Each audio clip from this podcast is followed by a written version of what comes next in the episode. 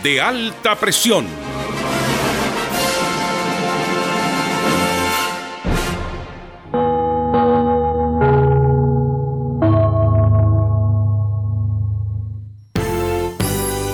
Radio Portales, A continuación, Estadio en Portales. en tu corazón, la primera de Chile. Radio Portales le indica la hora. 13 horas 27 minutos. Termolaminados de León, tecnología alemana de última generación. Casa Matriz, Avenida La Serena, 776 Recoleta. Foro 22 622 56 76. Termolaminados de León. Una mirada distinta, con reflexión, profundidad. La encuentras en www.opine.cl. Ya lo sabes, www.opine.cl. Somos tu portal de opinión. en Radio Portales de lunes a viernes de 15.30 a 17.30 horas Salud Eterna, un espacio de conversación y orientación en el mundo de la medicina natural. Consulte con nosotros al 226-139-705. 226-139-705. Pida además su moringa olífera ancestral original de la India. Salud Eterna, de lunes a viernes, de 15.30 a 17.30 horas, en Radio Portales, la primera de Chile en tu corazón. Los esperamos.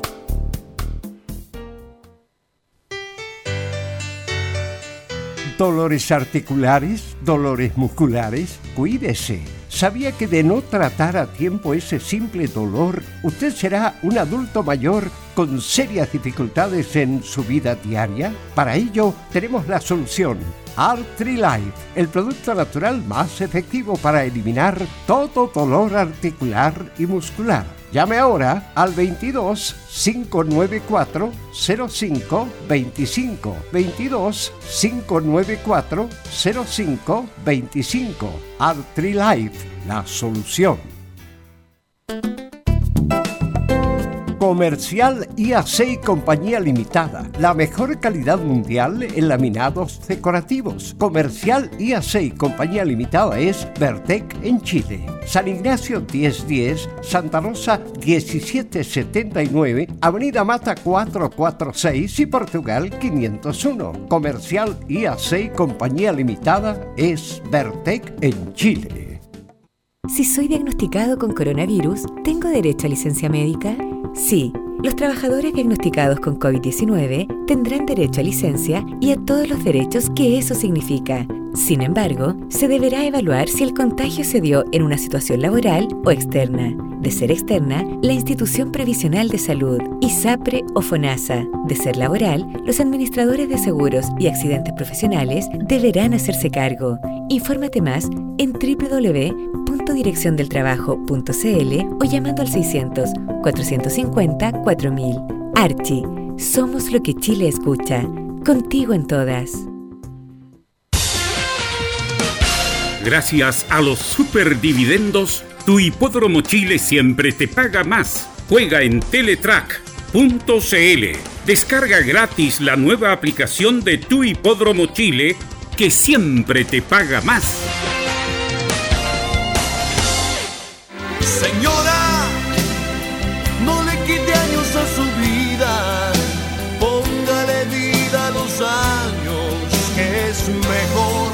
Este sábado y domingo, el gran musical de Portales presenta a Ricardo Arjona. Grandes éxitos internacionales. Conozca su vida, su biografía. No se mueva de su casa. Este sábado y domingo, temprano a las 8 de la mañana, Ricardo Arjona en el gran musical de Portales. No se lo pierda. Perfecta, entre experiencia y juventud.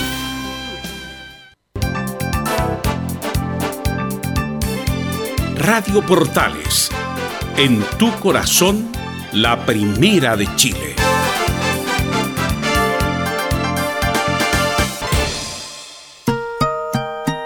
13 horas 32 minutos.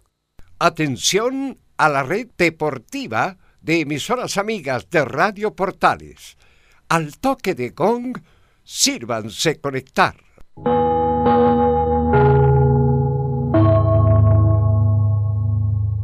...90 minutos... ...con toda la información deportiva. Vivimos el deporte... ...con la pasión de los que saben. Estadio en Portales... ...ya está en el aire... ...con toda la emoción del deporte. Comentarios. Carlos Alberto Bravo. Venus Bravo. René de la Rosa. Laurencio Valderrama. Camilo Vicencio. Patricio Rodríguez y Ricardo Jamasmí. Reporteros, Enzo Muñoz, Nicolás Gatica, Rodrigo Vergara, Juan Pedro Hidalgo y Rodrigo Jara. Producción, Nicolás Gatica. Técnicos, Gabriel González Hidalgo y César Navarrete. Edición, Anselmo Rojas.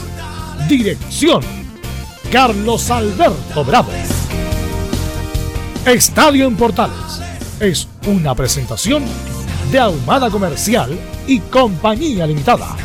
Expertos en termolaminados decorativos de alta presión. ¿Qué tal?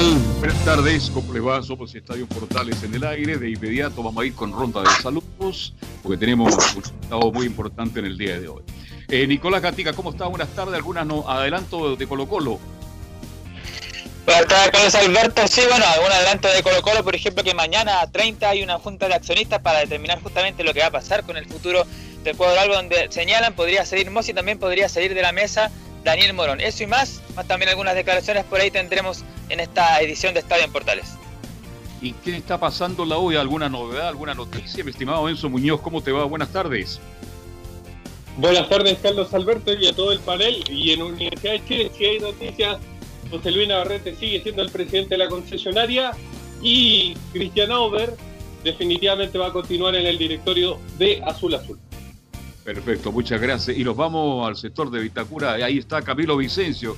¿Hay alguna noticia, alguna algo interesante de Católica, mi estimado Camilo? Hola.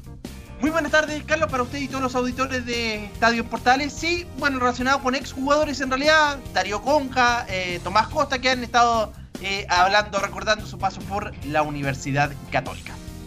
Bien, de inmediato saludamos a Velus Bravo, este, que presenta también un invitado estelar que tenemos en el día de hoy.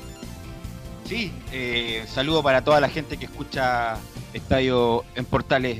Inmediatamente pasamos a saludar a un jugador muy importante de la U de Chile en los, a fines de los 80, en los 90, muy identificado con la U, en una época muy dura de la U, y lo vamos a pasar a saludar inmediatamente. ¿Cómo estás, Horacio Rivas? Te saluda Velus Bravo.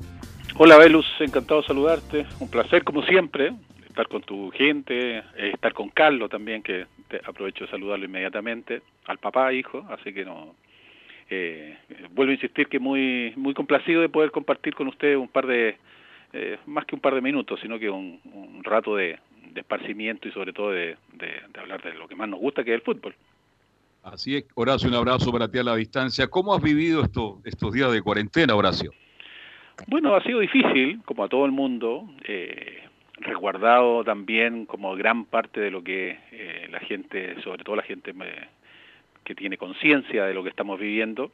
Y digo de la gente que tiene conciencia porque, claro, uno entiende que de repente y sabe mucha gente que no, no, no por ahí no, como que no quiere asumir la responsabilidad de lo que, este, lo que estamos viviendo. Yo, yo muy por el contrario, las cuarentenas se han respetado como tal, eh, dentro de lo que están la, está la, las posibilidades eh, y, y las obligaciones también, porque no es tan solo las posibilidades, sino que las obligaciones en un asunto que no teníamos ni el hábito, ni la costumbre, ni el conocimiento de, de, una situación como esta. Por lo tanto, todo lo que estábamos viviendo ha sido nuevo, no, no estamos metidos en algo que con conocimiento o algo por el estilo, por lo tanto, todo lo que se indicaba eh, ha tenido que ser eh, reforzamiento para la información que está llegando, que ha sido mucha, pero también muy distorsionada, por lo tanto, por ahí se han creado muchas veces eh, problemas en cuanto al manejo que ha tenido la gente, Por lo tanto, hoy día solamente acatar. Yo creo que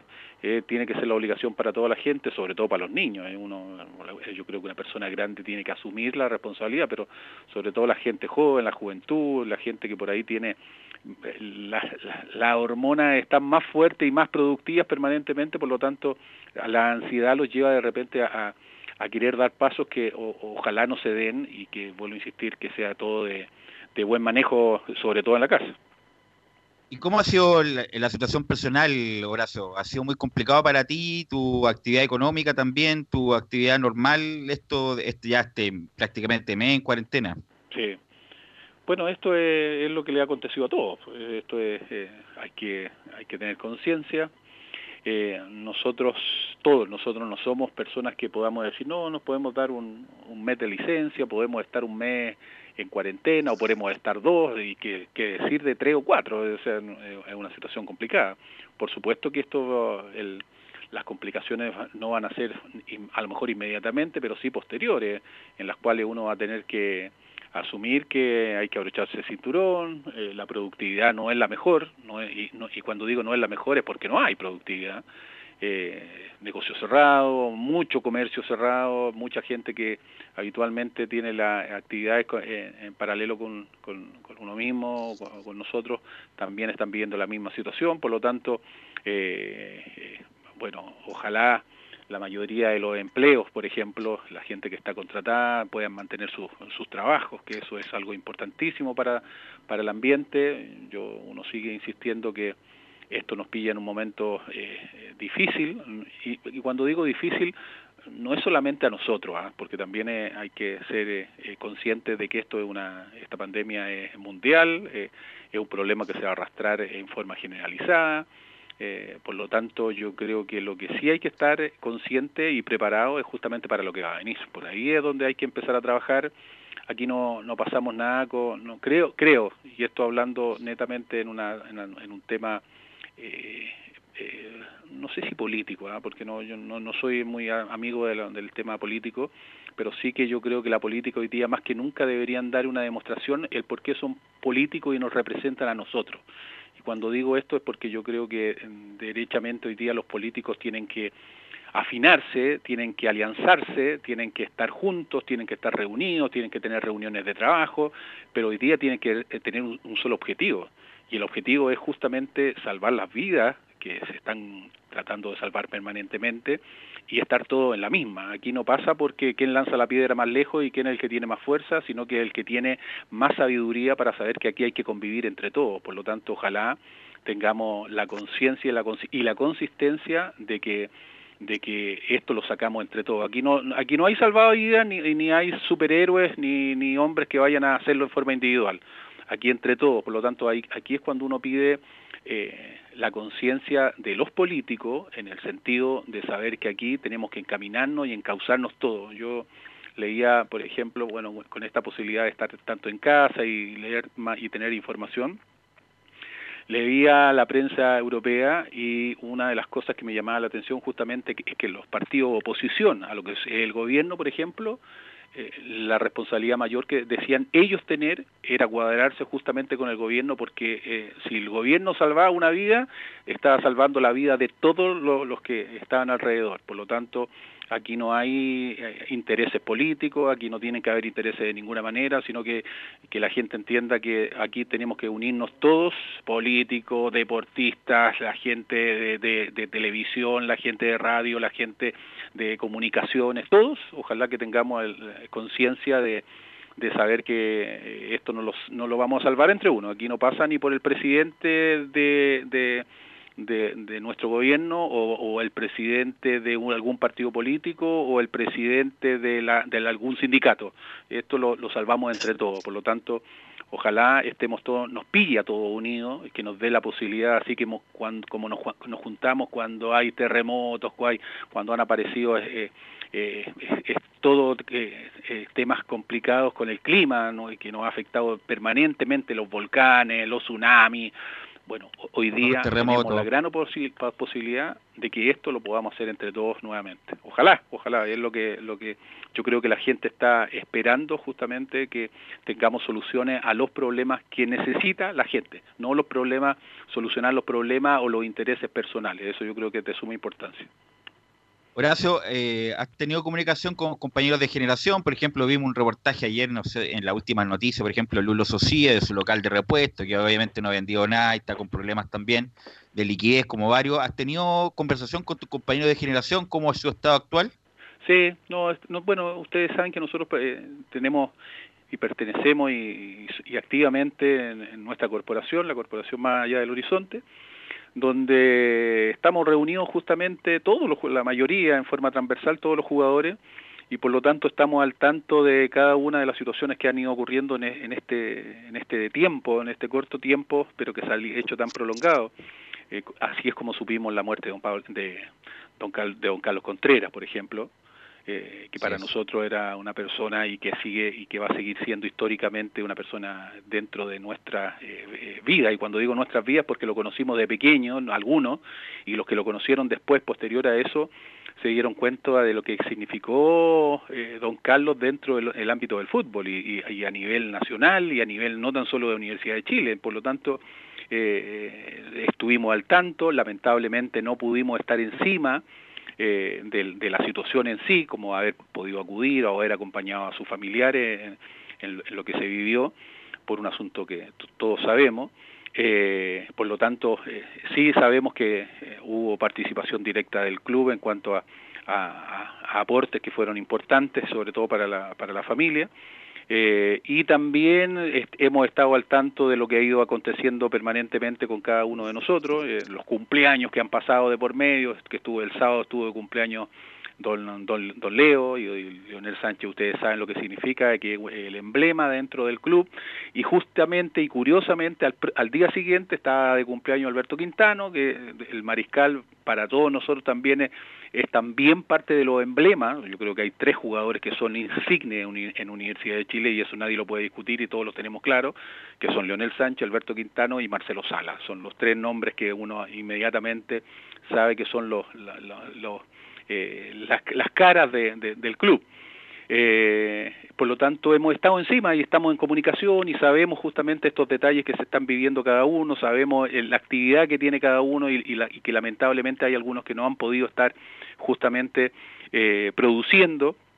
Eh, por eso digo que ojalá todos tengan la posibilidad, y, y no tan solo nosotros, sino que la gente en general que tenga la posibilidad de pasar este- estos momentos que son tan delicados para después nuevamente empezar a poner el hombro, porque esto, esto vuelvo a insistir, eh, no es un tema que se vaya a solucionar de la noche a la mañana, más allá de la pandemia, sino que lo que va a venir también es un tema, eh, económico. no a lo mejor eh, eh, que... que ojalá que no traiga mayores complicaciones de las que se, uno por lo menos puede visualizar que pueden venir. Horacio, eh, justamente por la cuarentena uno se eh, empieza a, re- a revisar archivos y muchas cosas del recuerdo, nostalgia, foto, audio. Y te vamos a invitar a escuchar, eh, Horacio, un audio del 14 de enero del año 1990. Así que, don Gabriel González, el audio número uno para que lo escuchemos todos. Le vi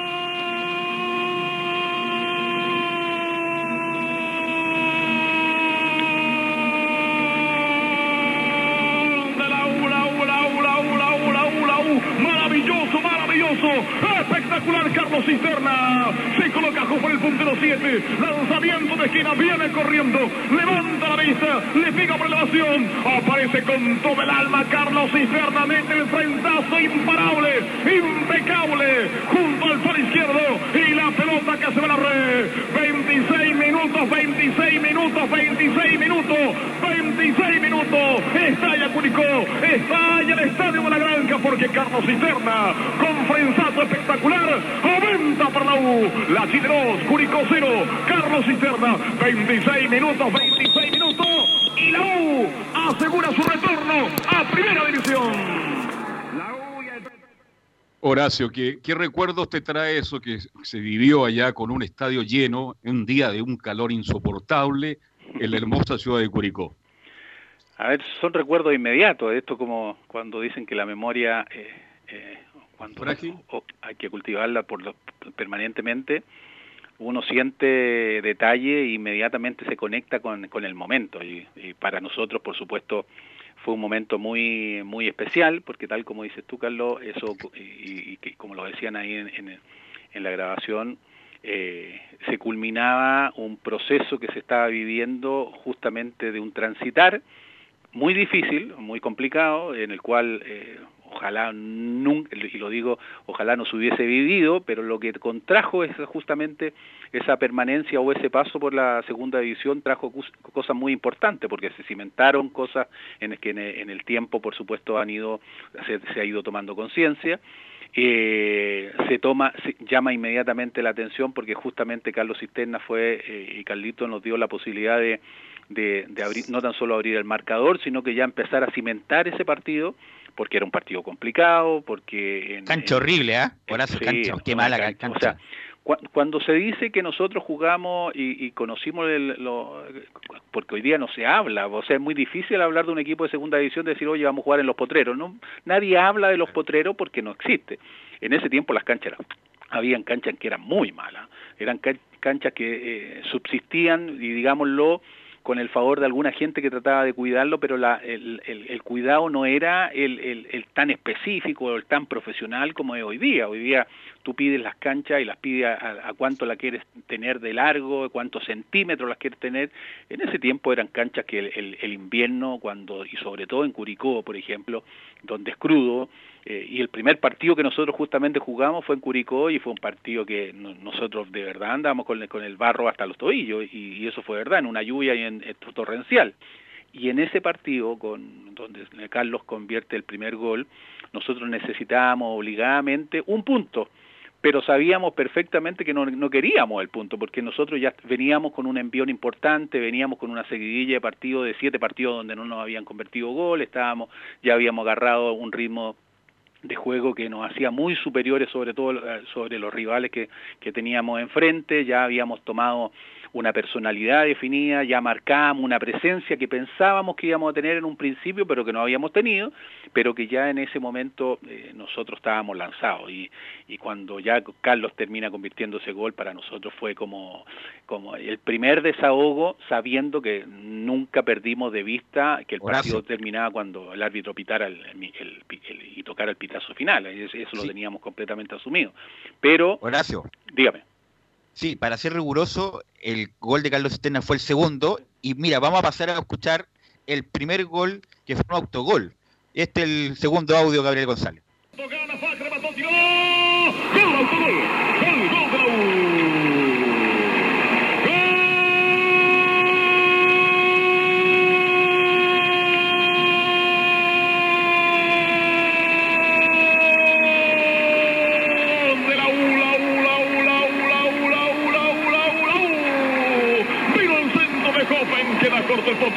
Salta arriba, queda corto también.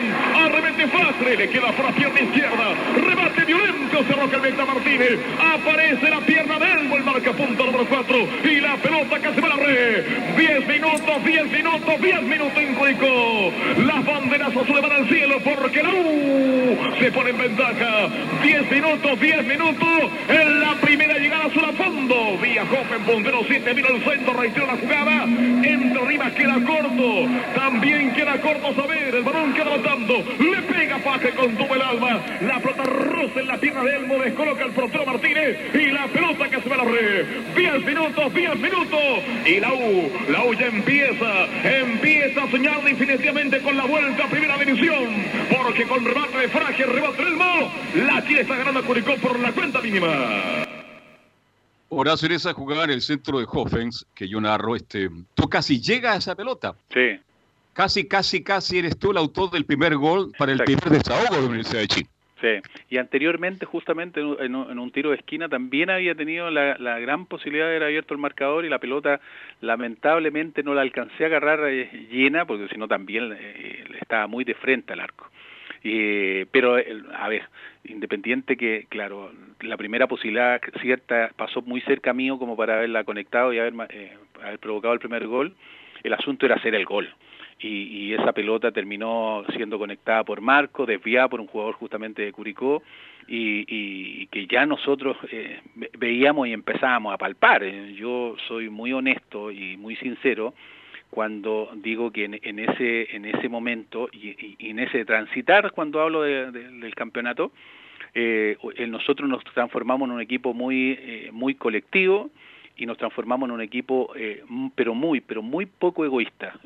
Aquí no había egoísmo de por medio. Si bien es cierto Marco era el goleador del, campeonato pero ap- aparecía eh, Tito y muchas veces el chico eh, se transformaba en un habilitador y muchas veces lo fue así y terminaba convirtiendo gol Marco o terminaba convirtiendo mar, eh, gol Cristian Holguín y como en esta ocasión eh, justamente eh, participa el Chico Offen y no- nos da es nuevamente eh, aparece como abre lata y termina convirtiendo un, un buen gol que, que para las pretensiones nuestras era muy importante. Por eso yo hablaba anteriormente de que el gol de Carlos, por ejemplo, a nosotros nos da la tranquilidad. Yo o sea, no lo tenía conceptuado por ese Ignacio. lado. de la- ¿Perdón? Ah, dice las malas lenguas los amigos de Carlos Cisterna que Carlos Cisterna vive de ese gol, ah, vive actualmente de ese gol.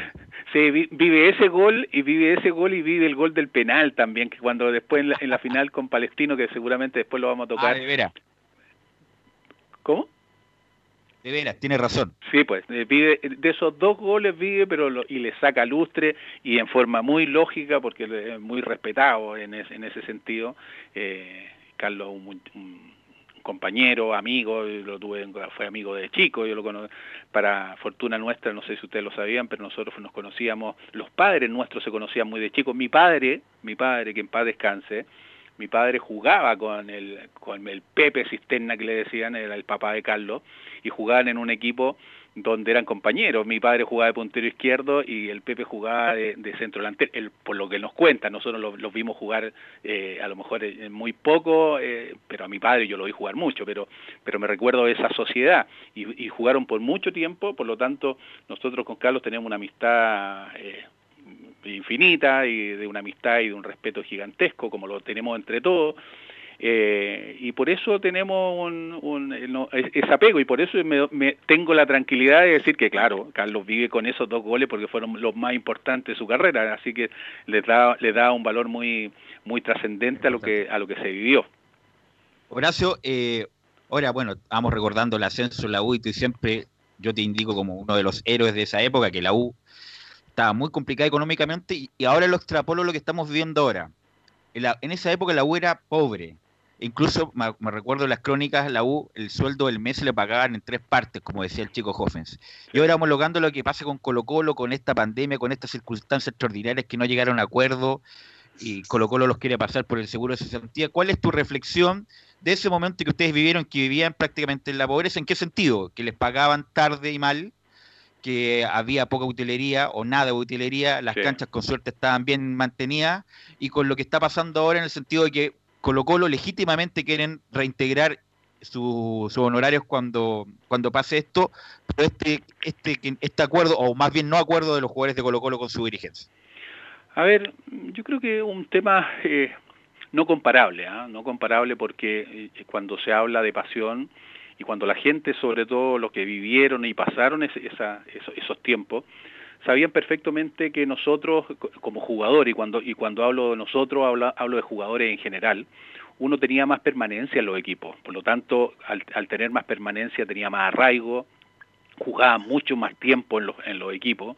Hoy día, si tú te das cuenta, un jugador que parezca y que llega a un club, tanto Colo Colo como la U, y que haga y que tenga una buena temporada, ya al fin de esta ya está siendo vendido, traspasado a, a otro fútbol, ya sea el mexicano, el brasilero, como ha pasado, ha acontecido normalmente. Eh, por lo tanto, el tema eh, identificación no aparece, y eso hay que ser realista y, se, se, visualiza mucho más este desapego, cuando hablo de este desapego, es porque efectivamente hoy día, eh, y, una de las cosas que también a lo mejor se ha perdido, ¿ah? y yo también lo reconozco, nosotros vivimos momentos muy complicados, momentos muy difíciles, pero nosotros siempre tuvimos la cercanía de los dirigentes, ¿no? y, eso yo también, eh, uno como capitán en ese entonces, junto con Roberto y con toda la gente que estábamos alrededor, eh, primero los líderes eh, no era uno solo, los líderes habían cuatro o cinco que eran los que manejaban el camarín y, si te digo seis también a lo mejor, habían- a lo mejor también eran seis. Eh, y, y cuando hablo de que de que la relación era mucho más fluida era porque las cosas se conversaban y, y se conversaban abiertamente. No había plata, no había plata. Aparecía plata el tal día, aparecía plata el día 15 o el 20 como en algún momento, se aparecía la plata el campo de 15. deporte. ¿Perdón? Y todos iban a campo de deporte Y, todo, a- y todos, a terminábamos, todos terminábamos yendo a campo de deporte a buscar eh, la plata, que hay que ¿Y se la decirlo, entregaba ¿ah? Marco Godoy, Horacio? Estaba Marquito, ahí estaba Marco Godoy, que- era el un saludo gerente. para Marco Godoy. Sí, bueno, por eso yo digo que la relación era mucho más diferente. O sea, yo no me yo no me imagino que en una en una situación con, con- yo por ejemplo escuchaba a, a Daniel eh, cuando hizo los comentarios y, se- y del quiebre que tenía con los jugadores o que lo que él sentía que los jugadores se habían portado mal o que le habían dado la vuelta a la espalda en Colo Colo yo siento que él lo hablaba muy de las venas y, él cuando él, él hizo eh, ese, ese, ese pensamiento lo hizo pensando justamente en lo que ellos, se, se- siendo Morón un jugador que venía del extranjero, siendo un jugador argentino y que ya se había incorporado y que había vivido momentos complicados, pero que también él, él, él asumía que los roles eran de, de, de apego al, al club, de apego a la gente. Bueno, nosotros eso lo teníamos muy asumido nosotros sabíamos perfectamente que nosotros éramos, nos, nos debíamos en gran parte también al hincha del club. Eh, nosotros, eh, aparte de ser jugadores profesionales y que lo, no- no- nos jactamos siempre y, y siempre le sacamos lustre a eso, nosotros también asumíamos que éramos hinchas del club. Y, y- siempre tuvimos conciencia de que para nosotros la importancia de que el club siguiera creciendo o que tu- tuviera un realce era de suma importancia. Por eso nosotros sufrimos tanto eh, cuando bajamos porque no lo podíamos entender, independiente de una, es una vuelta que hay que darle y que todo lo que sucedió, los resultados, que las situaciones, que no la uno era para era- no era un equipo para haber bajado, era un equipo para haber estado en Copa Libertad, en la liguilla Copa Libertadores, y eso es verdad, porque eh, la historia y, y los tiempos lo dicen así. El problema es que los resultados y la puntuación nos, di- nos hizo bajar a segunda división, pero así todo nosotros y, y voy a voy a exponer algo que yo siempre o sea nunca lo nunca lo he comentado por ejemplo que esto es un asunto muy muy muy de muy ya ahora yo creo que en algún momento se va a saber porque entre muchos compañeros lo sabíamos. Cuando nosotros bajamos a segunda división eh, por ejemplo eh, eh, hubo una reunión un directorio de reunión de directorio el día martes posterior al día domingo que se había bajado y yo me acuerdo en comunicación con Waldo Green, con don Humberto Lira, con Juanito Nume, con Tito Albala, con Marcos Cablún, con todos los que eran los dirigentes de ese entonces del, del club. Yo a todos, en algún momento cuando conversábamos, porque teníamos, vuelvo a insistir que era una relación muy fluida, pero muy fluida y de mucha, de mucho, de mucho respeto y de, apego. Nosotros éramos casi los, es como los, haber tenido hijos. Tito Albala, por ejemplo, siempre decía que él tenía un par de hijos eh, adop- adopta- adoptados que le había dado el fútbol. Y era verdad. Y, cuando digo esto es porque eh, en alguna comunicación y dentro de las primeras comunicaciones, y yo fui a la reunión de directorio, esa me recuerdo, y yo le, le hice ver que si era beneficioso para el club, que a mí y me tenían y que querían desligarse de mí, si quería yo firmar el, el finiquito, si me querían mandar a préstamo, si querían que no siguieran el club, si querían rebajarme el sueldo, si querían lo que quisieran hacer con, con uno, uno estaba dispuesto porque la vergüenza que tenía era abierta. Y así fue como eh, posteriormente a eso, eh, eh, y eso demostró un poco también el acercamiento que teníamos con el club, eso significó que los dirigentes nosotros nos bajaron el 50% del sueldo, a todos. Y los que jugaron en segunda división, todos los jugadores fuimos con el 50% menos de sueldo y el sueldo, la diferencia de ese sueldo se pactó como un incentivo extra para ganar el campeonato. Si nosotros ganábamos el campeonato nos devolvían esa plata. Como aconteció, por supuesto nos devolvieron la, eh, eh, esos dineros. Por lo tanto, uno se apegaba a eso, era muy, muy fácil hacerlo. Hoy día yo no lo hago criticando a los jugadores porque cada uno tiene que velar por sus intereses. Pero, por ejemplo, y, y, y lo, lo, que más me cuesta a mí es siempre hablar de las veredas del frente, ¿ah? porque no, no me corresponde. Pero es curioso ver a Colo Colo que dentro de los tres capitanes que vayan, que van a, a una conversación, dos sean argentinos, sí. uno chileno, uno chileno que no tampoco fue criado en el club. Colo Colo, claro. y, y que eh, entonces eh, esas son las cosas que, que yo creo que se van como desapegando a, a, algo que sea una realidad. Ahora, yo no, por eso yo digo no culpo a los, dirige, a los jugadores, yo creo que también es una relación directa que tienen con, los- con, los- con los dirigentes, que eso tienen que estar, a- ellos tienen que asumir que tienen que tener un rol o tienen que tener un jugador eh, dentro o involucrado dentro de lo, del medio. Ah, Por ejemplo, a mí, y lo vuelvo a insistir, eh, para mí hoy día el capitán de Universidad de Chile tiene que ser el muchacho Moya eh, por, por un asunto lógico. Él es nacido en el club, es conocedor del club, y es, es un jugador con una proyección gigantesca, por lo tanto él hoy día tiene que ser el capitán del club. Y, y- y lo digo Horacio. no, no, no faltándole el respeto a Matías, que, que creo que ha hecho una campaña pero importantísima en el club, eh, es muy importante, pero creo que son detalles que, que no hay que dejar de lado, sobre todo en este momento. Yo creo que lo- los apegos y los incentivos y lo, y perdón y lo, y las relaciones que se van dando se tienen que ir dando y cuajando, sobre todo con la gente de casa. Horacio, eh, bueno, Carlos Alberto, después se va a despedir de ti, te quiero agradecer. Estos minutos, ha sido muy importante tu testimonio, la verdad, en estos momentos difíciles de la de Chile y la humanidad, tu, tu testimonio muy humano y además para recordar también esos momentos inolvidables para los hinchas que tienen más de 30 eh, en esa en esa en esa noche, en esa tarde de enero del 1990. Sí, Por eso te comprometemos para los próximos días para seguir conversando un poquito, ¿te parece? Pero feliz, pues Carlos. Yo, usted sabe que usted, Sí. usted, yo era, yo soy medio regalón acá, así que no, no, yo no tengo Sí. ningún problema para, para, para estar en contacto y poder conversar y hablar de estos detalles que, que son de tan importantes, recordar situaciones que también son muy importantes dentro de lo que, lo que fue nuestro paso por el club. O sea, yo creo que hay gente que no tiene, no, no se puede dimensionar lo que fue el partido ese en Curicó, porque nosotros lo hablamos en forma general, pero lo que fue el traslado, los hinchas en buses, en tren, Y la, que- y la vuelta, ¿te acuerdas? y la, y la que vuelta que fue un carnaval desde que salimos de allá. Yo siempre cuento que veníamos de vuelta por la carretera y los carabineros venían haciendo posta con nosotros. De retén en retén iban cambiando, iban cambiando los, los carabineros que iban escoltándonos adelante y se devolvían a su comisaría y seguía escoltándonos los otros hacia adelante. Si no, no habríamos llegado. Si la gente se despobló y salió justamente a la carretera. Así, buen saludo, un recuerdo para Lucho Ibarra que ya no está y para todos los que, bueno, Y don Gustavo el Gres. próximo día reanudamos la conversación y recordamos a todo el plantel de, de esa tarde maravillosa. No, feliz, feliz Carlos y, y Velus también le doy las gracias por haber podido participar un, eh, estos minutos con ustedes. Eh, les deseo lo mejor, cuídense mucho también. Esto, es, esto es- vuelvo a insistir, esto no, no, lo sal- no lo salva uno solo, esto lo salvamos entre todos y justamente entre todos tenemos que sacar esto adelante. Gracias, Horacio, te estamos molestando, ¿ah? Chao, Velus, chao, Carlos. Listo, gracias. Ahí está Horacio Rivas, referente importante de la U en esa época, del ascenso de la U, un hecho histórico. Hay un antes y un después en la historia de la Universidad de Chile después de ese descenso y ascenso de la U. Vamos a ir a la pausa, Gabriel, y vamos a volver de inmediato para los informes de Colo Colo, la U y la Cato. Radio Portales le indica la hora. 14 horas, 5 minutos.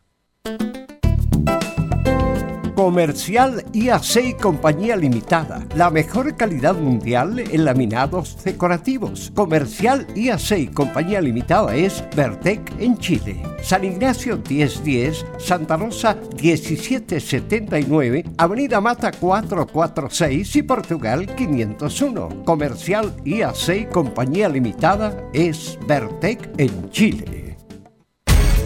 Una mirada distinta, con reflexión, profundidad. La encuentras en www.opine.cl. Ya lo sabes, www.opine.cl. Somos tu portal de opinión. ¿Quieres tener lo mejor y sin pagar de más? Las mejores series de televisión, los mejores eventos deportivos, equipo transportable, películas y series 24/7. Transforma tu TV a Smart TV. Llama al 973-718989. Twitter arroba Visita www.radiosport.cl, el sitio web de la Deportiva de Chile. Programas, noticias, entrevistas y reportajes, podcast, radio online y mucho más.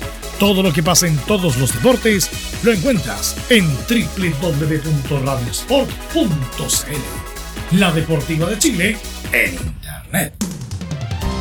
Termolaminados de León, tecnología alemana de última generación. Casa Matriz, Avenida La Serena, 776 Recoleta. Foro 22 622 56 76. Termolaminados de León.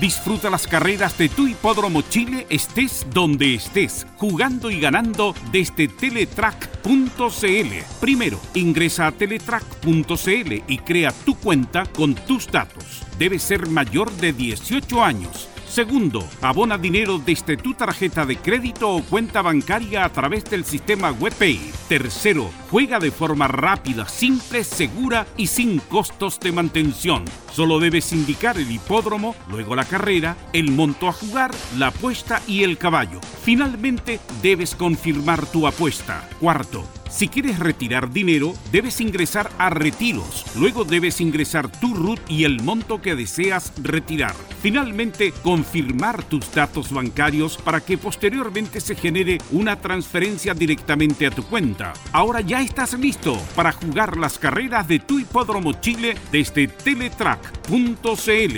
Y recuerda que, gracias a los superdividendos, tu hipódromo Chile siempre te paga más.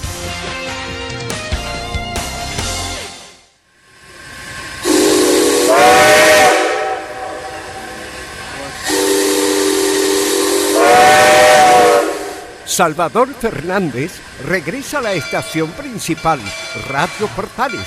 Escúchelo todos los días, lunes a domingo, con su programa El Tren del Recuerdo y la más linda música de todos los tiempos.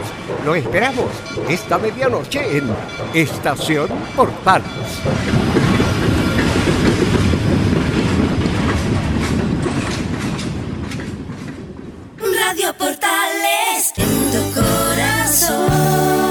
La primera de Chile. 14, 14 horas con 9 minutos, ya estamos de vuelta, agradeciendo la producción de Gabriel González. La- Gabriel González la está haciendo toda. un, eh, así que esta cuarentena nos ha llevado a un nuevo productor que es Gabriel González. ¿Y sabe por qué? Porque está solo y nadie lo molesta. Cuando tomamos la determinación de que la gente podía trabajar fuera de la radio para que los que tenían que estar ahí trabajaran tranquilos, está disfrutando la tranquilidad de Gabriel González. Así que buena la producción de Gabriel González. Y pasamos a saludar a Don Enzo Muñoz para que sigamos con la U, nos comente de estos movimientos dirigenciales, Enzo. Buenas tardes, Belu. Sí, movimientos dirigenciales porque precisamente hoy día fue la, la Junta de Accionistas, la cita anual que tienen todas la- las concesionarias. Obviamente esta vez le tocó a Universidad de Chile, que la hizo a través de manera remota, obviamente producto de la pandemia que estaba viviendo nuestro país y el mundo entero, obviamente. Y fue a través de la aplicación Zoom, hay que decirlo, eh, porque por eh, que se gestó obviamente esta reunión donde, es más, se, se informaron precisamente quién iba a continuar, quién iba a ser el nuevo presidente de Azul Azul quién iba a continuar en este caso. Se decidió que José Luis Navarrete finalmente iba a seguir al mando de la concesionaria. Muchos dicen y aseguran dentro de la, de la- del propio directorio que el tema de, llegar a un acuerdo rápido con los jugadores, producto de la rebaja de sueldos, fue un gran punto a favor de, José Luis Navarrete, que por ahí algunos lo, lo veían cansado, lo veían eh, contrariado por precisamente unas declaraciones que tuvo el año pasado Velus, que, Carlos, no sé si se acuerdan cuando precisamente el presidente de, de la concesionaria, José Luis Navarrete, señala que, que la U no iba a ir a buscar el título el 2020, que iban a hacer una- un- armar un, un plantel competitivo y eso a algunos hinchas les dolió bastante porque obviamente un equipo grande que, que tratan los hinchas obviamente de ganar siempre los títulos. Entonces por ahí había estado más o menos quebrada la relación, pero finalmente esto, este tema de, de llegar tan rápido a un acuerdo con los jugadores la rebaja de sueldo hace que, que tome un, un aire más José Luis Navarrete para continuar al mando de la concesionaria.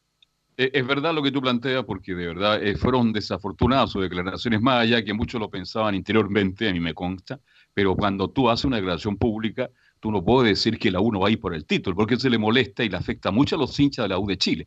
Y de hecho Navarrete, recuerdo esos días cuando asistía a los partidos de la U del Nacional, siempre tuvo problemas con la hinchada. Pero en fin, manejó bien otra situación y ahora tendremos que mantenerlo por un tiempo más. Yo creo que es buena la estrategia. Siempre hay que bajar las expectativas, porque si uno cumple más allá de lo que se, se insinuó, es mucho mejor. Siempre hay que bajar la expectativa porque la sorpresa es mucho más grata. Si la U, además con la crisis económica que tiene la U, dice, no, vamos a pelear el campeonato, y iba a seguir con la misma cadencia del año pasado entre Kudelka, Arias, eh, que, tuvo la campaña hubiera sido peor. Entonces, mejor bajar la expectativa, ir humildemente por las piedras, como justamente pasó que la U ha, ha sido una grata sorpresa hasta el momento, obteniendo una, una buena campaña, Enzo.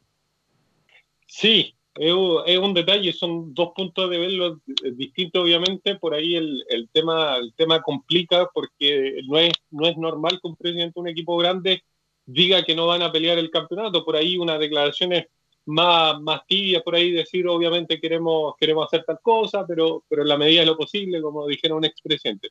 Y otro que volvió precisamente a la concesionaria de manera formal, porque ya estaba desde la salida de Jorge Burgos, fue Christian Auber, que muchos lo dábamos como eh, incluso el reemplazante de, de José Luis Navarrete se, de manera de una votación, porque todo esto tiene que ir una votación de todos los miembros de, de la, de la concesionaria, se decidió que, que ya eh, estuviera completamente en, la vuelta de, de Christian Auber. Eh, como lo decíamos, estuvo él en la concesionaria durante los años 2007 y 2015, en uno de los periodos más exitosos, obviamente, que ha tenido el club con, con la Copa Sudamericana y todo el tema. Entonces, por ahí también otra, otras, no, no podríamos llamarlo sorpresa porque como lo señalábamos, ya estaba en la concesionaria, solo faltaba su ratificación, obviamente, que, mm, que se da precisamente en esta, en esta cita anual que tiene la concesionaria. Eh, entonces usted nos indicaba que Christian Auer, yo también lo dijimos ayer, va a ser director de Azul Azul, que no lo era hasta, hasta reunión de directorio y se rumorea que no, no, no fue presidente o no llegaron a acuerdo por, por la cuestión laboral, que él es gerente de una firma muy importante y no puede dejar, no puede dejar la firma por, el momento. Sí, eh, más o menos su cargo tiene que ver con, con Movistar, pero más con el Movistar Arena. Es como el director de, de algo, en, precisamente del, del recinto musical y multi, eh, multi, multi, eh, donde se hacen diferentes actividades, precisamente. Y lo otro que tiene que ver con, con, con los números más, más fríos, que tiene que ver con plata, tiene que ver con, con que la concesionaria ya proyecta incluso pérdida durante este año, revisémosla más o menos, eh, lo que mm, decían que en las circunstancias normales, la concesionaria Azul Azul habría obtenido algo así como 15.047 millones de pesos de ingreso versus eh, producto de las dos crisis, el estallido social de, octubre y esta crisis que se está dando actualmente con el coronavirus, se proyectan más o menos eh, cifras de 13.292 millones de pesos. ¿Qué es lo que significa eso? Eh, más o menos lo, mm, como, les, como les decía, las cifras que, que manejaba la, eh, la concesionaria en circunstancias normales eran de 15.047 millones de pesos versus los 13.292 millones de pesos que entrarían post ambas crisis. Además, las cifras decían que los gastos sin estallido social y sin pandemia serían de 13.982 millones de pesos, mientras que ahora serán de 13.782 millones. ¿Por qué hay una diferencia de, de- gastos? Hay una diferencia de gastos de más de 200 millones de pesos que se explica con la reducción de salario que se acordó hace un par de, semanas. Estamos hablando solamente de los gastos, estos 13.782 millones.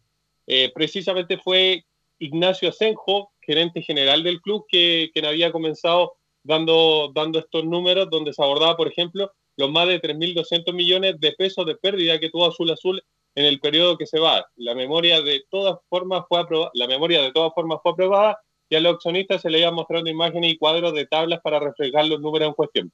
La modalidad para hacer preguntas varió entre levantar la mano en Zoom o preguntas por email y aunque algunos accionistas recibieron propuestas inmediatas a su requerimiento, otros no corrieron con la misma suerte. De todas formas, no hubo demasiadas interrogantes. Hubo de hecho a muchos accionistas que ni siquiera estuvieron presentes los que no escucharon las palabras de cierre de José Luis Navarrete. ¿Quién, ha, quién en estos momentos están a cargo de, del directorio de Universidad de Chile? Mario Conca es uno de ellos, Rodrigo Goldberg, José Luis Navarrete precisamente como el presidente, Gonzalo Rojas, Eduardo Chapira, Daniela Chapira, Sergio Vargas y Arturo Miranda por parte derechamente de la concesionaria, que a ellos se les suma Andrés Guntran y Carolina Copo, que ocupan los asientos de la Casa de Estudios. Andrés Weintraub, que es de Premio Nacional de Ciencias, que está a cargo de la Casa de Estudio, y Carolina Copo, que reemplazó en su momento a Robert Naum. Sí, así que son ellos dos los que van a ocupar los, asientos de la Casa de Estudio, obviamente eh, siendo un club que, representa a una institución como Universidad de Chile, tiene que haber eh, en los asientos de la Casa de Estudio, pero ya está completamente conformado el directorio de Azul Azul para, para afrontar todo esto y como lo decíamos y lo señalábamos, José Luis Navarrete sigue al mando de la concesionaria y obviamente ingresa de manera formal esta vez eh, Cristian Auber, que ya estaba en la concesionaria, producto de la salida de, del Jorge Burgos, el ministro de, de la administración de, Bachelet en el segundo periodo. Ministro Que no alcanzó, sí, que no alcanzó a durar más de un año al mando de la concesionaria, que se saliera post estallido social, que mucho incluso aseguraban que, estaba buscando un cargo por ahí en la política y que por eso se salía de azul a azul. En su producto, obviamente, de la muy buena entrevista que tuvimos con Horacio Rivas. Mañana vamos a ampliar esto con detalle respecto de la entrada de Over, la salida de Burgos, que ya se formalizó, era cosa de formalizarlo, y bien los números, porque la U tiene déficit menores que los que se pensaban, pero sigue teniendo déficit, y la U tiene que obviamente seguir ajustándose para que en algún momento no llegue a cero, pero por lo menos manejar bien ese pasivo. Así que nos, encontramos mañana. Sí. Sí, lo último, cortito. ¿Cuánto es más o menos lo que se proyectan pérdidas? 490 millones de pesos. Ah, o sea, ese es un vuelto para cualquier empresa. Así que gracias, Enzo. Mañana, mañana ampliamos. ¿ah? Buenas tardes. Y vamos de inmediato con Nicolás Gatica eh, para que nos hable de Colo Colo eh, ya que también no solamente tiene problemas con este no acuerdos, a veces se desmutea Gatica, parece que no, se está dando cuenta que está muteado. Eh, que no solamente tiene problemas con los acuerdos de los salarios, sino que también la famosa cuota que tiene que pagar a la tesorería. Son 540 millones de pesos y también lo apremia ese tema. Nicolás Gatica, ahora sí. Exactamente, Velus, claro, eso vence mañana ese plazo, así que ahí tiene que ver Blanco y Negro cómo lo va a hacer. Justamente mañana 30 de abril vence ese plazo que tiene que pagar a la tesorería. Pero otras cosas que Colo Colo, bueno, hay que decir que el administrador de Colo Colo Blanco y Negro se acogió a una solicitud del Fondo de Cesantía FC que era acogerse a la ley de protección al empleo y aún esperan resolución desmintiendo información emitida por diversos medios ayer martes que se había dicho que se había rechazado esto de la AFC a Blanco y Negro, no, todavía no se ha, rechazado. De hecho, dice lo siguiente en un pequeño comunicado, dice, aún no se ha producido un pronunciamiento de la entidad al respecto y el proceso sigue su curso. Esta presentación se realizó vía online el miércoles 22 de abril pasado, siendo recepcionada exitosamente por el sistema. Frente a algunos problemas informáticos presentados, estos ya fueron resueltos y seguimos a la espera de una resolución que debiera conocerse en las próximas horas. Así que todavía no se rechaza esto de, blanco y negro de que lo de lo acogerse a la ley de protección al empleo. Ok, era un asunto formal nomás de la que estuvo el, formato de la nómina no estuvo bien y ahora lo, subieron bien y va a tener que terminar la administradora y si no la inspección del trabajo y en última instancia el tribunal del trabajo.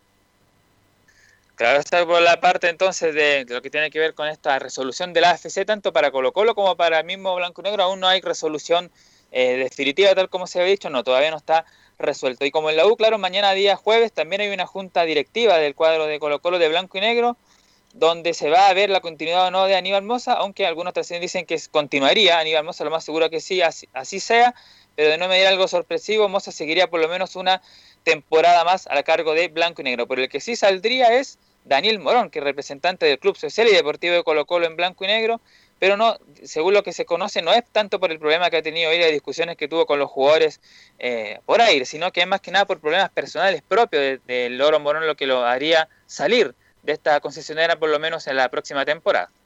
Yo le pregunto, Carlos Alberto ¿usted cree esa versión? No, no, no, no. Yo creo que Morón tiene que dar un paso al costado porque las relaciones entre los clubes, entre los jugadores, está, no sé, de, verdad yo conozco harto a Daniel, pero a lo mejor tiene algunos problemas, a lo mejor tiene algunos proyectos personales, particulares, porque no lo pongo en duda, pero yo creo que esto repercutió en apurar la salida de Morón, que representa al Club Social y Deportivo de Colo Colo y que debe tener mucha presión de esa parte de la gente de Colo Colo, porque en el fondo aparece Morón más cerca de blanco y negro, Popel.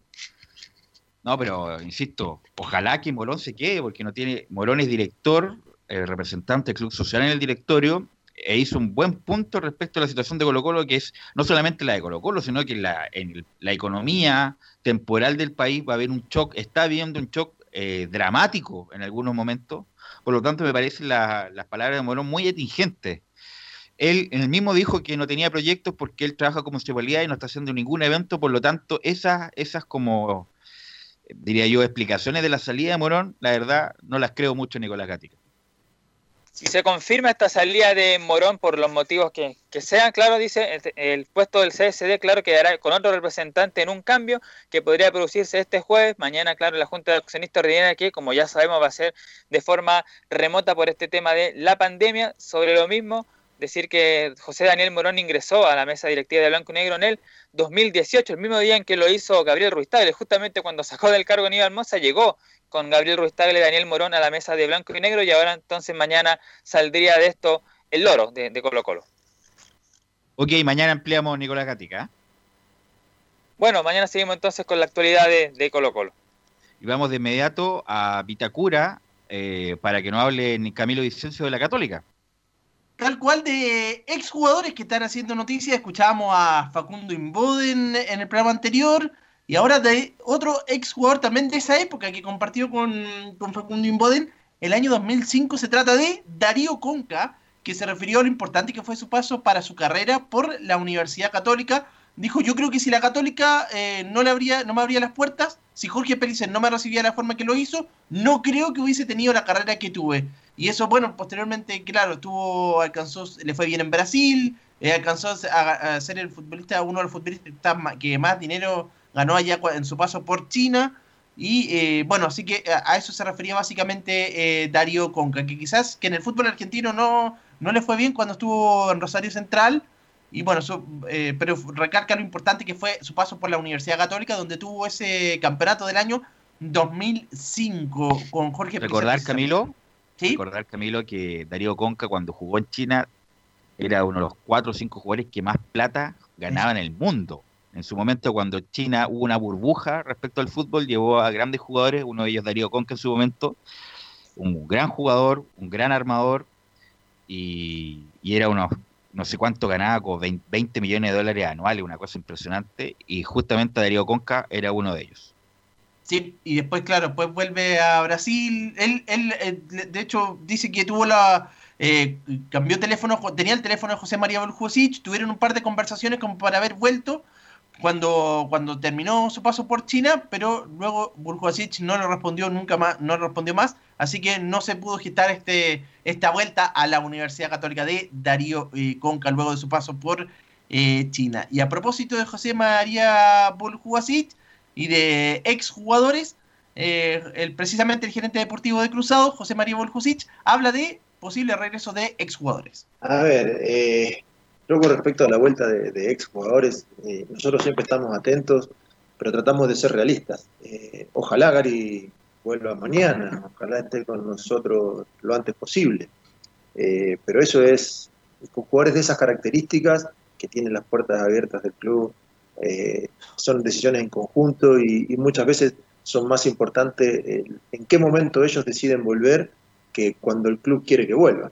Eh, y es válido y está bien. Yo respondí a esta pregunta el otro día en un programa donde me preguntaban y, la verdad que a mí me encanta, vuelvo a repetir, me encantaría tener a Gary mañana, pero también entiendo que Gary, eh, como otros jugadores, eh, saben que su carrera es corta, saben que a lo mejor una vez que vuelven a Chile no vuelven a salir, por lo tanto el tratar de estirarla lo mejor, lo más posible puede estar en sus cabezas ya, eso entonces ejemplificándolo con el caso de Gary Medel, que en algún tiempo más se, se dará probablemente a lo mejor el, el próximo año eh, por ahí. Y yo les decía que mmm, también otro exjugador de la Católica habló que tuvo, no alcanzó a salir campeón, pero que tuvo, tuvo un paso también, igual se le recuerda como es Tomás Costa, y que habla, recuerda esa final perdida con la Universidad de Chile, la del Cotillón, y se refiere a ese, a ese tema también, dice que nosotros no éramos conscientes y, lo, y no es que llegáramos celebrando, bueno, según él que Pisi en ese momento tenía, era la manera de vivirlo, de motivarnos, pero reconoce que fue, y lo, dice directamente, fue una cagada, dice directamente esa, aquella situación ocurría el año 2011 por parte de, de los jugadores de la Católica. Por supuesto que fue, bueno, ahora desde mucho tiempo empiezan a como que a, a maquillar lo que pasó en ese momento, pero fue un error garrafal. Los que tienen código de fútbol jamás se llega celebrando antes del partido. Y justamente esa imagen se la mostraron al plantel de la U, al camarín de la U, que estaba a metro ahí en el Estadio Nacional, y le produjo aún más energía y más fuego interior para ganar esa histórica final la Universidad Católica, que hay que recordar que la Católica llegó con ventaja de dos goles, 2-0 ganó en la ida en una noche fría. El, fue un miércoles el Estadio Nacional, el día jueves de la mañana, a las 7 de la mañana habían 20.000 personas tratando de adquirir un boleto, gente de la U, y con esa mística la U una final imposible 4-1 y obviamente que una de las tonteras más grandes que se recuerde de últimamente de la historia del fútbol chileno fue el famoso cotillón Camilo. Tal cual, así que esa es la, la palabra, el recuerdo de, por parte de, Tomás Costa de aquella, de aquella situación vivía ese año 2011, recordemos que después tuvo hasta el 2003, 2015, y cuando ya no fue tenido en cuenta después por, por Mario Salas y ahí abandona la Universidad Católica, pero claro, tuvo ese año, después se fue a Europa y vuelve acá a Chile el jugador argentino que el año pasado estuvo, estuvo mm, en, en Perú jugando en Alianza de Lima, disputando la Copa Libertadores. Así que eso con la Católica, que el plantel profesional, recordemos, sigue eh, en vacaciones hasta el 12 de mayo. Ok, Camilo, mañana vamos a ampliar obviamente todo lo que quedó pendiente, eh, tanto de la Católica, de la U de Colo Colo, vamos a hablar de Rodrigo Holgado también, el que quedó en presión preventiva, y mucho más de lo que nos depara el deporte en tiempos de coronavirus. Vamos a ir a la pausa, Gabriel, y volvemos a la hípica con Carlos Alberto Bravo y Fabián Rojas. Radio Portales le indica la hora. 14 horas 29 minutos.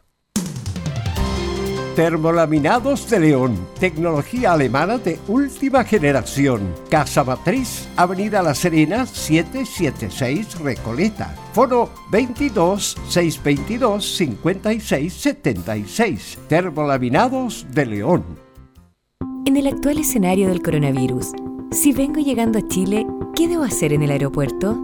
Hay protocolos para quienes entren por mar, aire y tierra, que identifica casos de sospecha altos, bajos y mecanismos de acción en cada caso. Todo viajero que ingrese al país tiene la obligación de realizar una declaración jurada respecto a su historial de viaje de los últimos 30 días y su estado de salud que le será entregada en el aeropuerto por la aerolínea. Los pasajeros que provienen de Italia y España deberán permanecer en aislamiento por 14 días a partir de su salida de alguno de estos países ante un posible contagio de COVID-19. Archie, somos lo que Chile escucha. Contigo en todas. ¿Quieres tener lo mejor y sin pagar de más? Las mejores series de televisión, los mejores eventos deportivos, equipo transportable, películas y series 24/7 Transforma tu TV a Smart TV. Llama al 973-718989. Twitter arroba manchón.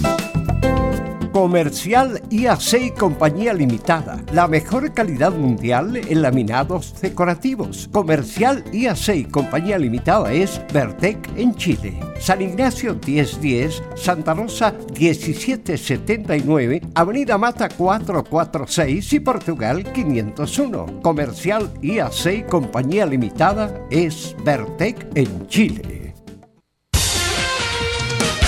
Gracias a los superdividendos, tu hipódromo Chile siempre te paga más. Juega en Teletrack.cl.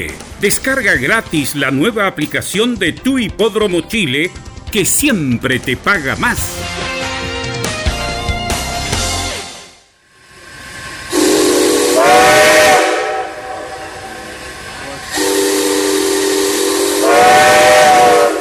Salvador Fernández regresa a la estación principal, Radio Portales Escúchelo todos los días, lunes a domingo, con su programa El Tren del Recuerdo y la más linda música de todos los tiempos. Lo esperamos esta medianoche en Estación Portales.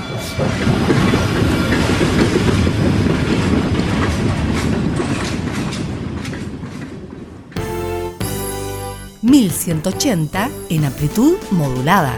Radio Portales en tu corazón, la primera de Chile.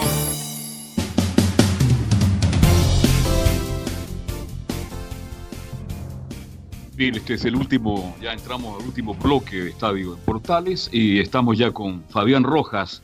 Lo estamos saludando. ¿Qué tal, Fabián? ¿Cómo te va? Muy buenas tardes. Muy buenas tardes, eh, Carlos, ¿cómo le va? Un gusto saludarlo también a todo el público que escucha a esta hora Estadio Portales con el bloque de la hípica. Bien, este, ayer tuvimos con Raúl Vena de Estados Unidos, hemos estado con, en la semana con mucha actividad, con muy buenas noticias referente a la hípica. La, pre- la pregunta del millón, porque todo el mundo, la hípica espera, este, no se sabió nada, ¿ah? por ahora todo sigue suspendido, ¿no?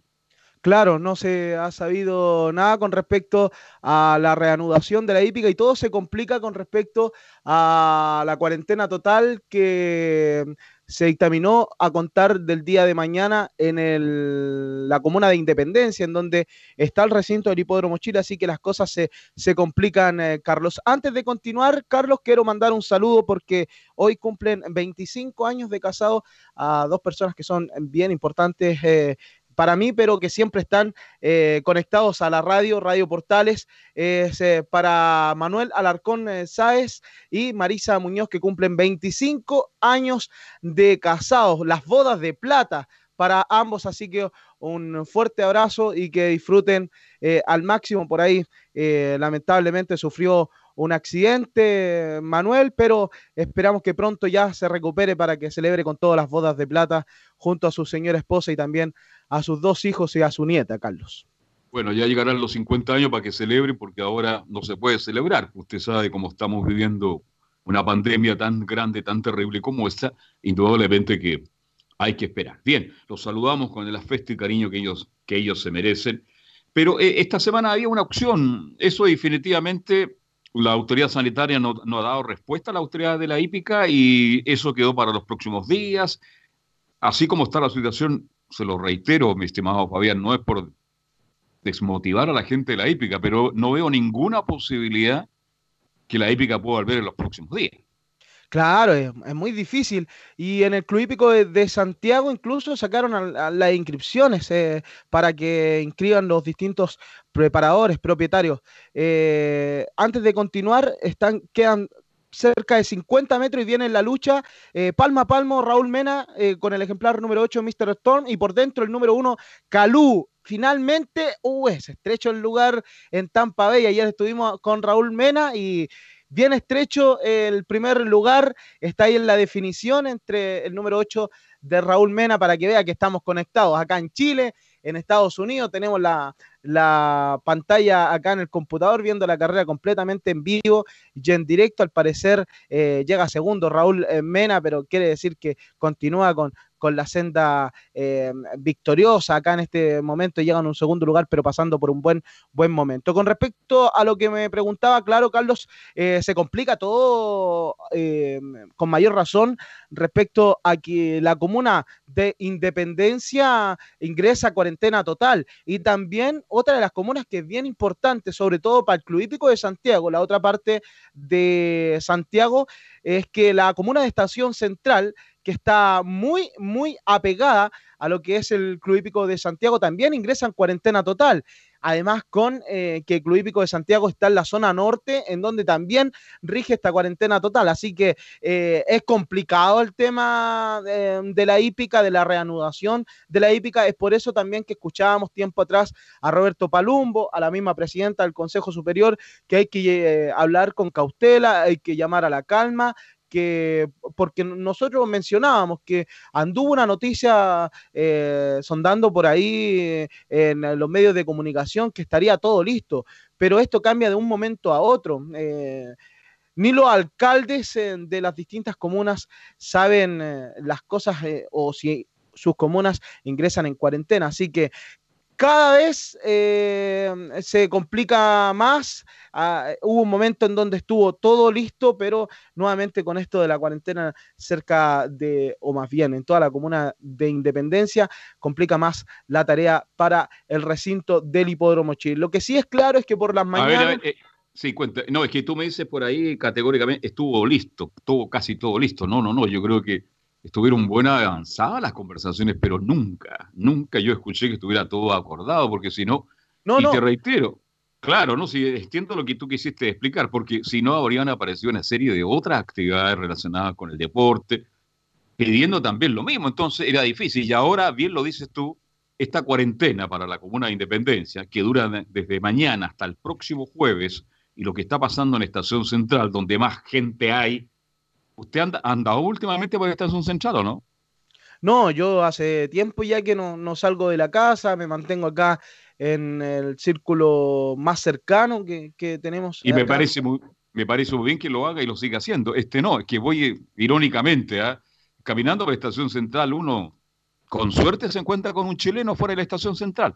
Tiene que tener mucha suerte para encontrarse con un chileno. Entonces, esta situación amerita recordarle a la gente de la hípica que habrá que esperar entonces los próximos 10 días para que las autoridades le digan a lo mejor a los... No, definitivamente no. Claro, Carlos, y, y sobre todo en ese tema, porque me incluyo yo. Cuando salió eh, esta noticia, no, no- voy a mencionar más eh, el nombre, pero eh, sí hay que recalcarlo. eh, lo dijeron y lo dieron por hecho de que eh, habían aprobado. Y claro, está aprobado. Nosotros conversamos con la presidenta del Consejo Superior de la Hípica, la fuente más fidedigna de todo esto, pero estaban diciendo de que vuelven las carreras y nosotros fuimos a la fuente y claro, estaba todo aprobado, sin embargo, eh, no estaba eh, el decreto de que vuelva la, la hípica, así que hay que tomárselo. Faltaba la mosca, la mosquita, la usted sabe, la firma para... ¿ah? Está, Claro, yo también puedo decir, está todo acordado, está todo aprobado, vuelve el fútbol, vuelve el fútbol, pero mientras la autoridad no firme el documento, no hay nada aprobado, no hay nada acordado.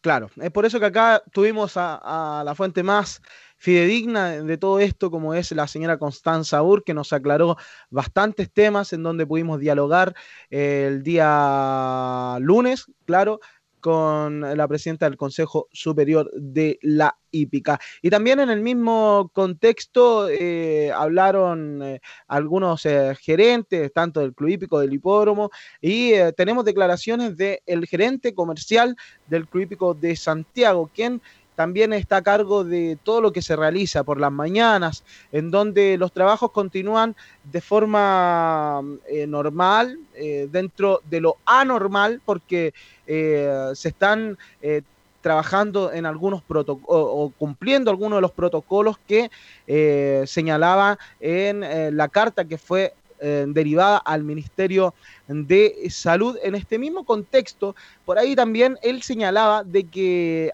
hay faltas y que de ser aprobada eh, cumplirían con todo el, rigor eh, de la ley. Sin embargo, yo creo que eh, ante todo esto hay que eh, ponerse el parche antes de la herida y antes de que se dictamine la sentencia de, en este caso, del Ministerio de Salud, si es que vuelve la hípica, antes ya deben estar cumpliendo estos, estos protocolos, porque hemos sabido que en estos últimos días el Ministerio de Salud de forma anónima ha estado fiscalizando lo que se está haciendo por las mañanas en los distintos recintos de hípica de nuestro país. Bueno, pero antes de seguir con- contándole aquello, vamos a escuchar también a Cristian eh, Muñoz, gerente eh, comercial del Club Hípico de Santiago, quien eh, se refiere a distintos temas dentro de aquellos, eh, los sistemas de apuesta, la calidad de la pista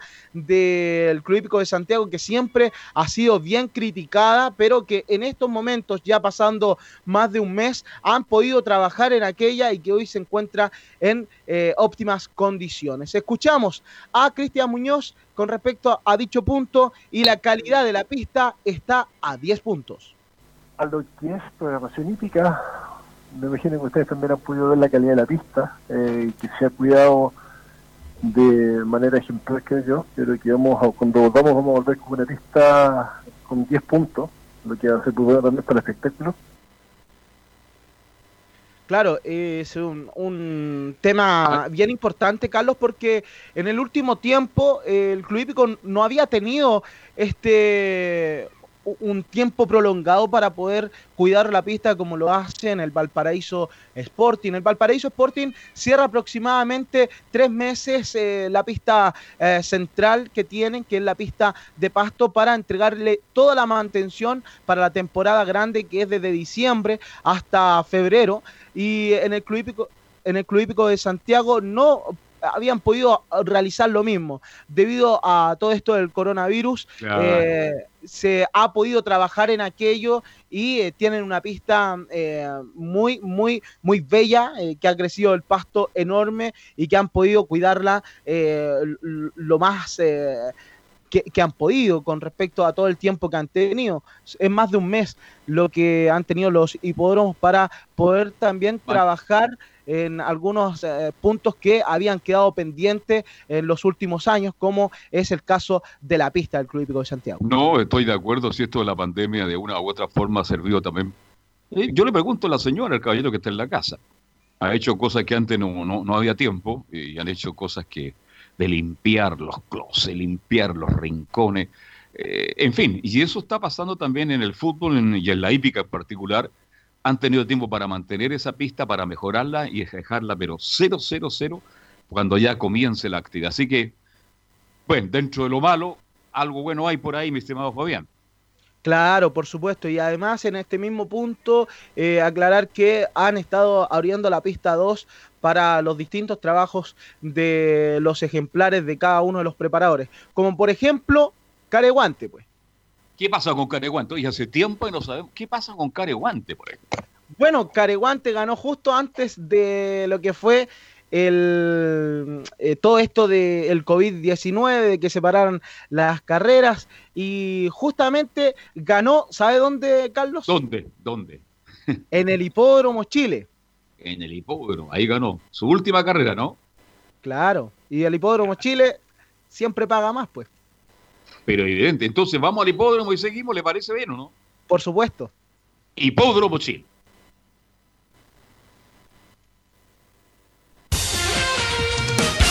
Gracias a los superdividendos, tu hipódromo Chile siempre te paga más. Juega en Teletrack.cl. Descarga gratis la nueva aplicación de tu hipódromo Chile que siempre te paga más. Usted, sabe que el público, el público se va renovando, Fabián. Entonces, cuéntenme, la gente si quiere jugar este, a las ca- a la gente le gusta jugar, pues sí. ¿ah? Hay adicción. este, ¿Cómo pueden jugar para eh, en Estados Unidos, por ejemplo? ¿Mm? Claro, para Estados Unidos está el simulcasting y hoy por hoy hay dos plataformas eh, permitidas para que usted pueda realizar las apuestas y son solamente eh, de forma remota, que es el Fonotrack y el Teletrack.cl. Y sobre este mismo punto también eh, Cristian Muñoz se refiere porque mm, por ahí para el día de lo que fue el Gran Criterium en el Hipódromo Chile, eh, hubo unas fallas en estu- donde estuvo un par de horas eh, caída la, la señal de Teletrack.cl. Han estado reforzando el sistema de Teletrack.cl y Fonotrack. Bueno, más eh, de esto vamos a escuchar a Cristian Muñoz, quien eh, se refiere al sistema de apuestas en caso de que vuelva la hípica y también eh, que puede usted utilizar en el simulcasting. Escuchamos a Cristian Muñoz y el Eh, sistema de apuestas. Bueno, con la restricción de las apuestas desde el punto de vista de sucursales, prefiriendo solamente el tema remoto, eh, Teletrack.cl y Fonotrack. Ahí está.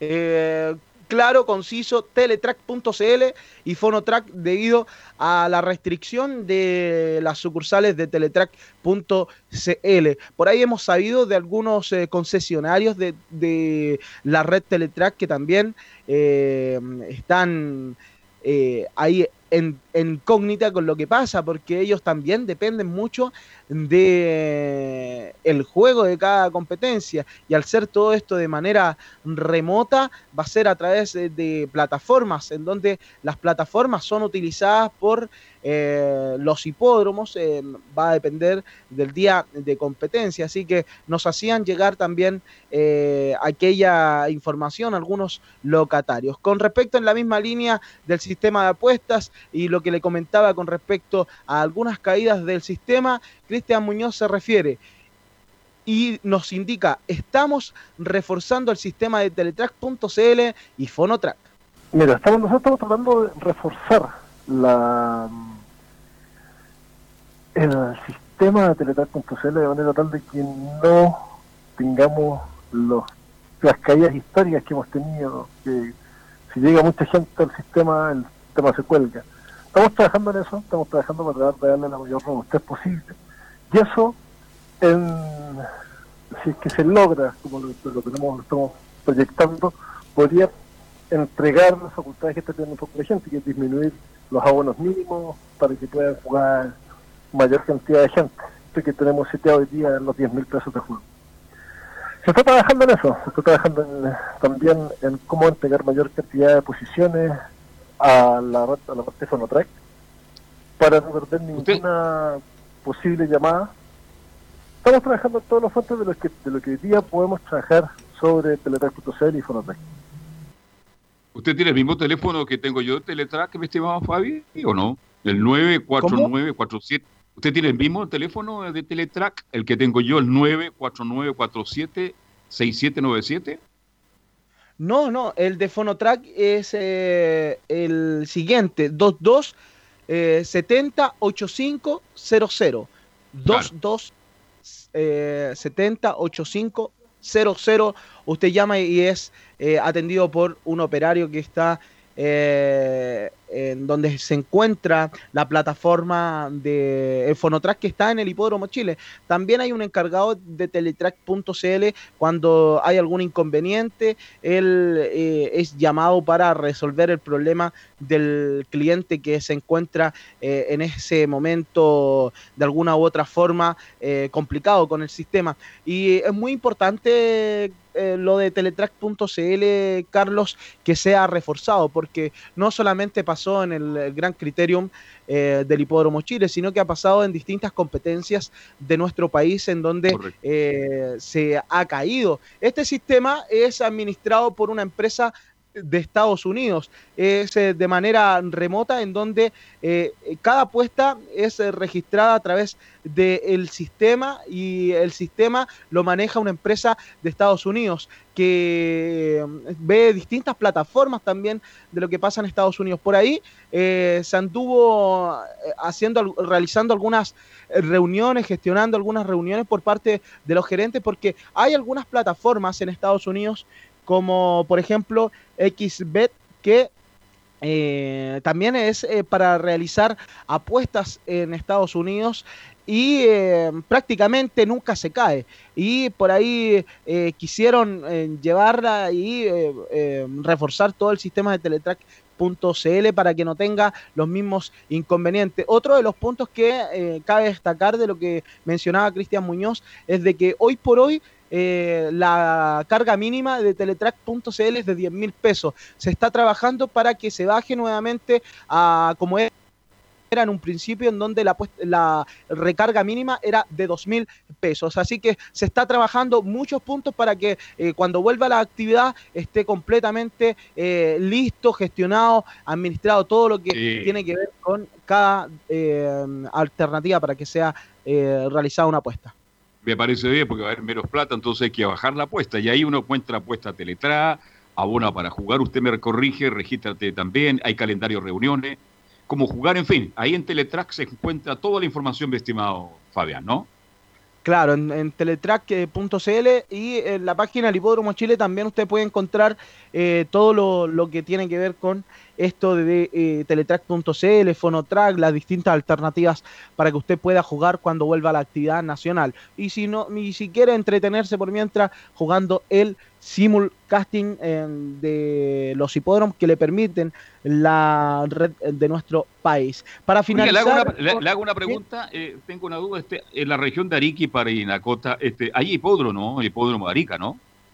No, el hipódromo de Arica ya hace un tiempo que Dejó de funcionar, incluso antes del Club Hípico de Antofagasta. Antiguamente habían varios hipódromos en nuestro país que funcionaban. Estaba el hipódromo de Arica, el de Punta Arenas llegó a estar en un tiempo. eh, los hipódromos que hoy por hoy están en, en nuestro país, también el de Antofagasta. Eh, hubo varios hipódromos en nuestro país y que fue cuna de grandes, de grandes jinetes. En Punta Arenas salió Rodrigo Lizama, también había uno en, La Serena, no recuerdo muy bien el nombre, pero eh, que eh, también formó a grandes, grandes eh, jockeys eh, de nuestra actividad eh, que mm, hoy por hoy siguen en pie de lucha en los distintos hipódromos de nuestro país. Pero con respecto al, hipódromo de Arica, hace un largo tiempo que dejó de funcionar, incluso antes de el club hípico de No tenemos hipódromo entonces en el norte de nuestro país.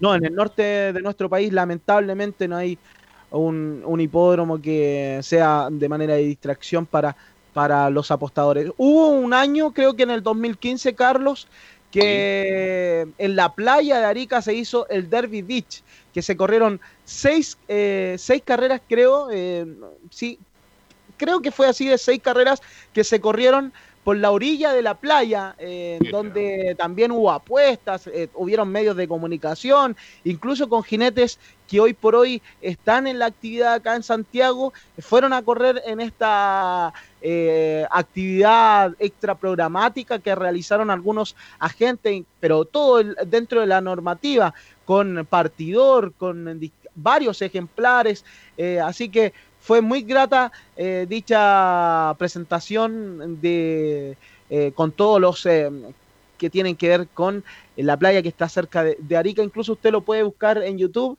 eh, en el Derby Beach, y ahí va a encontrar varias información que ocurrió aquella fecha. Antes de terminar, quiero ir con la última nota que realizó, eh, que entregó Cristian Muñoz con respecto a las medidas de seguridad que han estado trabajando en el Club Hípico de Santiago. Cristian Muñoz se refiere, estamos trabajando con todas las medidas de seguridad. Bueno, dentro, me imagino que ustedes ya manejan el comunicado, el, protocolo de, operación del Consejo Superior de la Hípica, donde se informa cuáles serían las formas de volver a la actividad con la, ma- manteniendo la distancia social, con el tema de hoy día nosotros estamos trabajando en una segunda posible sala de jinete en el sector de Pado, donde poder separar un poco los jinetes. Eh, con todas las medidas de seguridad los accesos, ustedes imagino que se han dado cuenta que no pueden ingresar al club sin que se les tome la temperatura desde ya hace bastante tiempo. Ahí está toda la información de Cristian Muñoz. Se están trabajando en eh, las medidas, pero dentro, en- entre comillas, porque también señalaba en una de las otras notas que entregó que por ahí, eh, si es que se habilita las carreras, se pondría más eh, eh, fiscalización en aquello. Yo creo que desde ya se tiene que poner toda la Bien. fiscalización correspondiente para aquello. Los vamos. Eh, no, el tiempo se terminó, mi estimado Fabián. Este, mañana, usted ya que me, me contó algo de Careguante, mañana me cuenta también del otro caballo, de Gatini. ¿Qué pasa con él? Pero mañana, ¿le parece bien o no? Me parece, Carlos Alberto, un gusto hablar el día de hoy de hípica como siempre. Eh, mañana esperamos tener una sorpresa con, con un gran jockey. Bien, un abrazo para ti. Buenas tardes, Gabriel González Hidalgo. Muchas gracias en la parte del sonido de Luz Bravo, en el comentario, en la conducción también de Estadio Portales, junto al trabajo de Enzo Muñoz, Camilo Vicencio Santelice, en fin, Nicolás Gatica y nosotros mañana a las 13 horas con 30 minutos, si Dios quiere, volvemos con Estadio en Portales. Gracias, buenas tardes, hasta mañana. Fueron 90